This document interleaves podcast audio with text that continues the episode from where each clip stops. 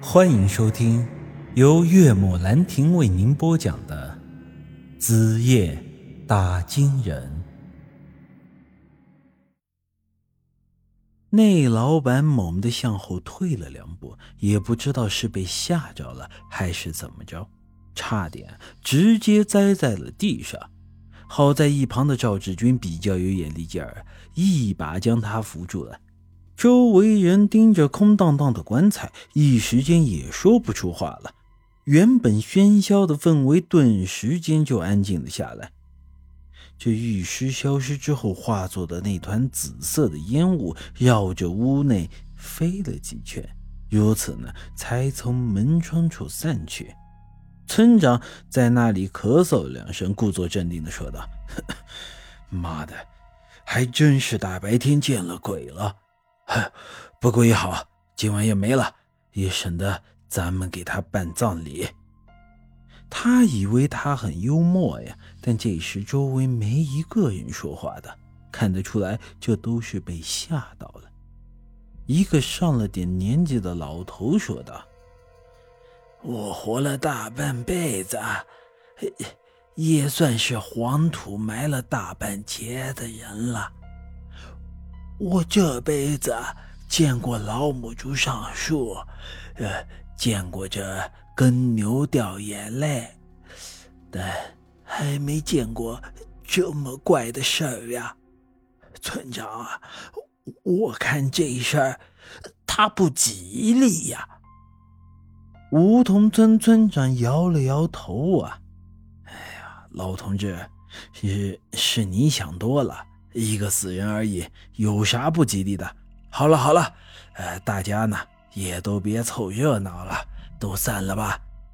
要中午了，该做饭的做饭去，呃，该喂娃的喂娃。很快呢，村民便被遣散了。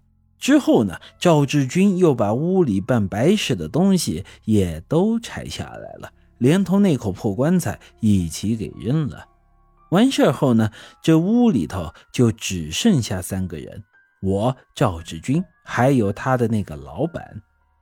那老板刚才见到玉石消失的过程，这时候都还坐在那里，神情恍惚的，像是在想什么事情。我走到了他的面前，伸出手想和他认识一下。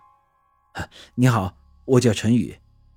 他抬起头看了看我，愣了一下，然后。又是微微一笑，啊，你好，我是简明彤。说着，便和我握了握手。这厚重的感觉，一时间让我很不舒服。简明彤，难道你就是亚氏集团的？哈，没错，是我。我一下子手就僵在了那里。在此之前，我就已经知道赵志军的这个老板很有钱，毕竟能包下一座山来搞旅游开发，肯定是得资金雄厚啊。而简明彤这个人，我是早有耳闻啊。这家伙所属的整个简氏家族都是搞房地产的，属于本地区地产方面的龙头老大呀。二狗老丈人的公司也是做这方面工作的，但这跟简家的亚氏集团比起来，那简直就是麻雀对老鹰啊！人家要说吃的房地产这块肥肉，那二狗他们只能算是喝了口肉汤啊！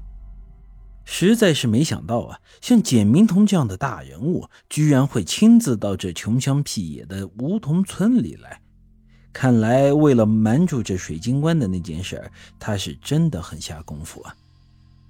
我呢，也自认算是见过不少世面，但对于这样的大老板，我还是第一次遇到。一时间呢，也显得有些慌张，连忙松开了他的手。啊，原来真的是简老板，失敬失敬。在我的印象中，像这种级别的人物，见了我这样的普通人，基本上是。不可能给正眼的，当然有媒体在公开场合除外，毕竟有些事儿呢，该装还是得装一下的。但这时候在这种小地方，甚至都没有人认识他，他还对我客客气气的，又主动抓着我的手握了两下，以缓解我刚才的尴尬。我这心里一颤呀，这家伙还真是平易近人呢。哈哈，陈先生，刚才那棺材里的玉尸消失的时候，我看周围所有人都怕的不行，但唯独你的表情是十分的淡定。你是不是看出了什么东西啊？这家伙说话的语气很是平和，但我在面对他眼睛的时候，却又感觉到了一种无形的压力。我想着，咱连鬼都见过了，还怕啥？畏畏缩缩反而显得没出息。于是呢，我也不再拘谨了，露出了自己本来的面目。于是啊，呵呵一笑，道：“哼，哪里的话，其实我刚才也被吓得够呛啊。”只不过是我这个人有个毛病，这张脸啊很死板，即便是吓得尿裤子了，这脸上也不会有一点表情。本集已经播讲完毕，欢迎您的继续收听。